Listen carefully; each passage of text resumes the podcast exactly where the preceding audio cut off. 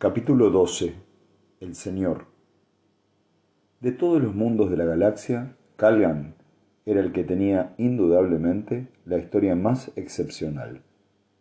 La del planeta Terminus, por ejemplo, era la de un ascenso casi ininterrumpido.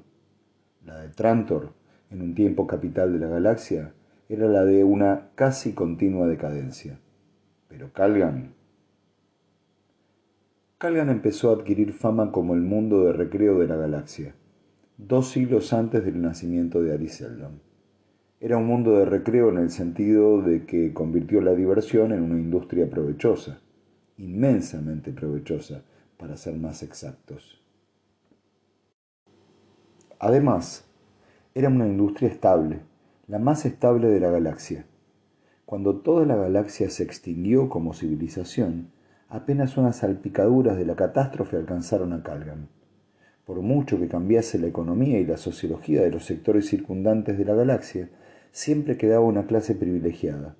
Y la característica de una clase privilegiada es siempre la misma, la posesión del ocio, del ocio, como única gran recompensa de su condición.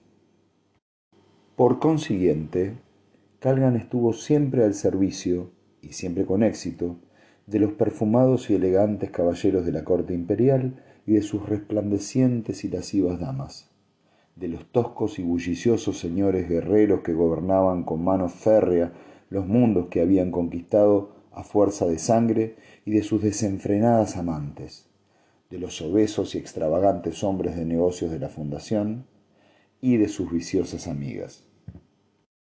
No había la menor discriminación, ya que todos ellos tenían dinero. Y como Calgan atendía a todos y no rechazaba a nadie, como sus diversiones colmaban cualquier capricho, como tenía la habilidad de no inmiscuirse en la política de ningún mundo y de no poner en tela de juicio los derechos de nadie, prosperaba cuando todos se hundían y se enriquecían, cuando todos conocían la amargura de la pobreza, hasta que llegó el mulo. Entonces también cayó ante un conquistador indiferente a la diversión, interesado solo en la conquista. Para él, todos los planetas eran iguales, incluso Calgan. De este modo, durante una década, Calgan representó el extraño papel de metrópoli galáctica, dueña y señora de la del más grande imperio desde el fin del propio imperio galáctico. Y entonces, tras la muerte del mulo, tan repentina como inesperada, llegó la caída. La fundación se desmoronó y con ella el resto de los dominios del mulo. Cincuenta años después sólo permanecía el desconcertante recuerdo de aquel fugaz periodo de poder como un sueño de opio. Calgan no se recuperó nunca por completo. Nunca podría volver a ser el despreocupado mundo de recreo que fuera en su tiempo, porque el hechizo del poder nunca suelta del todo a su presa. Sobrevivió bajo el mando de una serie de hombres a quienes la fundación llamaba señores de Calgan, pero que se daban a sí mismos el título de primer ciudadano de la galaxia, imitando el único título del mulo, y que mantenían la ficción de ser también ellos conquistadores. El actual señor de Calgan ocupaba su cargo desde hacía cinco meses. Lo había ganado originalmente en virtud de su posición como jefe de la flota calganiana y por una lamentable falta de preocupación por parte del señor precedente. Sin embargo, nadie en Calgan era tan estúpido como para estudiar demasiado a fondo la cuestión de la legitimidad. Esas cosas ocurrían y lo mejor era aceptarlas. Con todo, esa especie de supervivencia de los más fuertes, además de significar sangre y maldad, permitía de vez en cuando que algún hombre competente saliera a la superficie. El señor Stettin era uno de esos, y nada más fácil de manejar, por, y nada fácil de manejar, por cierto. Nada fácil para su excelencia el primer ministro que con admirable imparcialidad había servido al último señor, y ahora servía al actual y que, si vivía lo suficiente, serviría al siguiente. Nada fácil para la señora Kalia, la cual era, la cual era más que amiga de Stettin, pero menos que esposa. Los tres se encontraban solos aquella tarde en los apartamentos privados del señor Stettin. El primer ciudadano, corpulento y deslumbrante con el uniforme de almirante, que más le favorecía, jadeaba en un sillón sin tapizar, rígido como el plástico de que estaba hecho este último. Su primer ministro, Lev Meirus, se hallaba frente a él en actitud indiferente, acariciando con sus largos dedos la curva que iba desde su nariz ganchuda hasta la parte hundida de su mejilla, que casi ocultaba bajo su barba gris. La señora Kalia descansaba graciosamente sobre el diván de espuma, cubierto de espesas pieles, con un mohín tembloroso en sus gruesos labios. Señor, dijo Meirus, dándole el único título apropiado para quien solo se hacía llamar primer ciudadano. Usted carece de cierta perspectiva de la continuidad de la historia. Su propia vida, con sus tremendas revoluciones, le hace pensar que el curso de la civilización es algo igualmente susceptible de cambios repentinos. Y no es así. El mulo demostró lo contrario.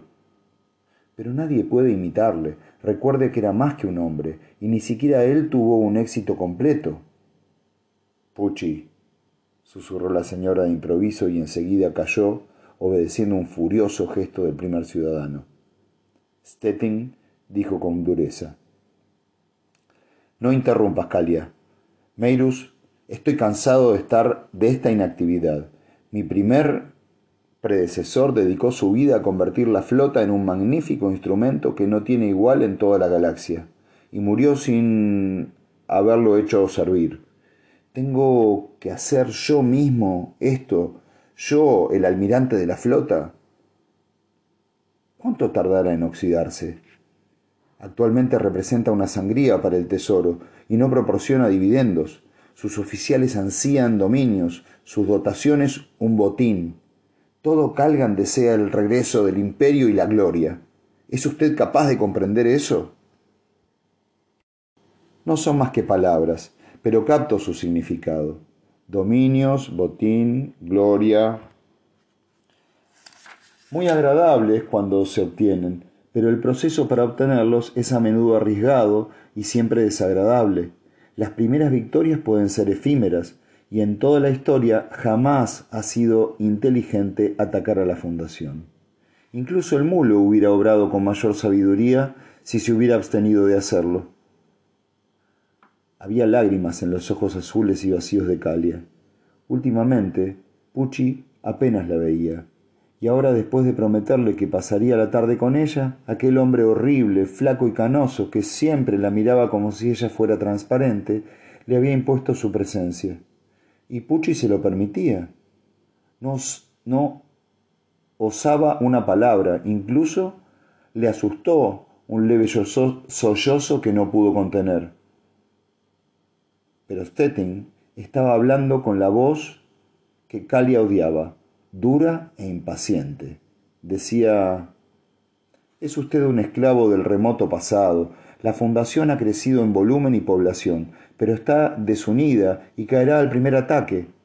Lo que estos días la mantiene en pie es simplemente la inercia, una inercia que yo soy capaz de detener. Usted está cegado por los tiempos antiguos, cuando solo la fundación poseía energía atómica. Así pudo resistir los últimos estertores del imperio moribundo, para enfrentarse después a la insensata anarquía de los señores guerreros que sólo podían defenderse de las naves atómicas de la Fundación con cacharros y reliquias. Pero el mulo, mi querido Meirus, cambió todo aquello, difundió por media galaxia los conocimientos que la Fundación había guardado celosamente para sí, y ahora ya no existe el monopolio de la ciencia. Nosotros somos sus iguales. ¿Y la segunda fundación? Interrogó fríamente Meirus. ¿Y la segunda fundación? repitió Stettin con idéntica frialdad. ¿Conoce usted sus intenciones? Tardó diez años en detener al mulo, si es que este fue el factor verdadero de lo cual hay muchos que dudan.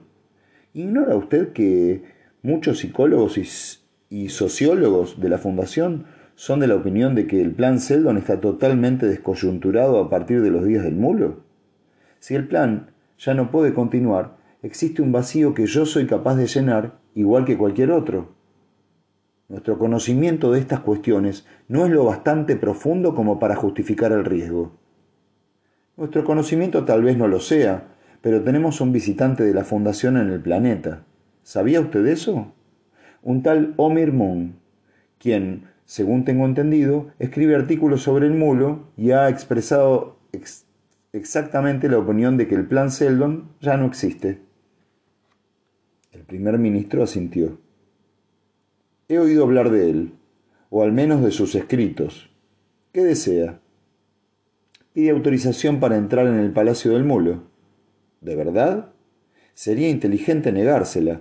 Nunca es aconsejable ir contra las supersticiones que sostienen a un planeta. Reflexionaré sobre ello y volveremos a hablar del asunto. Meirus hizo una reverencia y salió. Calia preguntó llorosa. ¿Estás enfadado conmigo, Pucci? Stettin se volvió hacia ella encolerizado. ¿No te he repetido mil veces que no me llames por ese ridículo nombre en presencia de los demás? Solía gustarte. Pues ya no me gusta, y procura que no vuelva a suceder. La miró con expresión sombría. Era un misterio para él el hecho de que continuase soportándola. Era como un objeto blando, con la cabeza suave al tacto y dócilmente afectuosa, lo cual era una faceta conveniente cuando se llevaba una vida dura. Sin embargo, incluso aquel, aquel, incluso aquel afecto se estaba convirtiendo en fastidioso. Ella soñaba con el matrimonio, con ser primera dama. Ridículo. Estaba muy bien cuando él era solo un almirante, pero ahora, como primer ciudadano y futuro conquistador, necesitaba algo más. Necesitaba herederos que pudieran unificar sus futuros dominios, algo que el mulo nunca había tenido, y que fue la causa de que su imperio no sobreviviera a su extraña e inhumana vida. Él, Stettin, necesitaba a alguien de las grandes familias históricas con quien fundar una dinastía. Se preguntó tercamente por qué no se deshacía de Calia en aquel mismo instante. No sería nada difícil. Ella gimotearía un poco, pero abandonó la idea. De vez en cuando tenía su lado bueno. Ahora Calia se estaba animando. La influencia de Barba Gris se había esfumado, y la cara de granito de Pucci tenía una expresión más suave. Se puso en pie con un gracioso movimiento y se acercó a él. ¿No vas a regañarme, verdad? No, la acarició distraídamente. Ahora estate quieta un ratito, ¿quieres? Tengo que pensar. ¿En el hombre de la fundación? Sí. Puchi. Hubo una pausa. ¿Qué? Puchi, dijiste que el hombre va con una niña, ¿lo recuerdas? ¿Podría verla cuando venga? Yo nunca... ¿Por qué crees que he de hacerle venir en compañía de esa mocosa? ¿Acaso mi sala de audiencias ha de convertirse en una escuela elemental? Basta de tonterías. Pero yo puedo ocuparme de ella, Pucci. Así no tendrás que verla siquiera. Es que yo casi nunca veo niños, y ya sabes cuánto me gustan. La miró con sarcasmo. Ella no se cansaba nunca de aquel tema. Le gustaban los niños, es decir, los niños de él, sus hijos legítimos, y por lo tanto el matrimonio. Se rió. Esta niña en particular, dijo, es una muchacha de catorce o quince años, probablemente es tan alta como tú. Calia pareció desanimada. Bueno, puedo verla de todos modos. Podría contarme cosas de la fundación. Ya sabes, siempre he deseado ir allí. Mi abuelo era de la fundación. ¿Me llevarás allí algún día, Pucci? Stettin sonrió al pensarlo. Tal vez lo haría, como conquistador. La idea le puso de buen humor y contestó. Sí, sí. Y puedes ver a la niña y hablar de la fundación con ella todo lo que quieras, pero sin mí, ¿eh? No te molestaré, te lo prometo. La recibiré en mis habitaciones. Volvía a ser feliz. Últimamente no se salía con la suya muy a menudo. Le puso los brazos alrededor del cuello y enseguida notó que él se relajaba y apoyaba la cabeza en su hombro.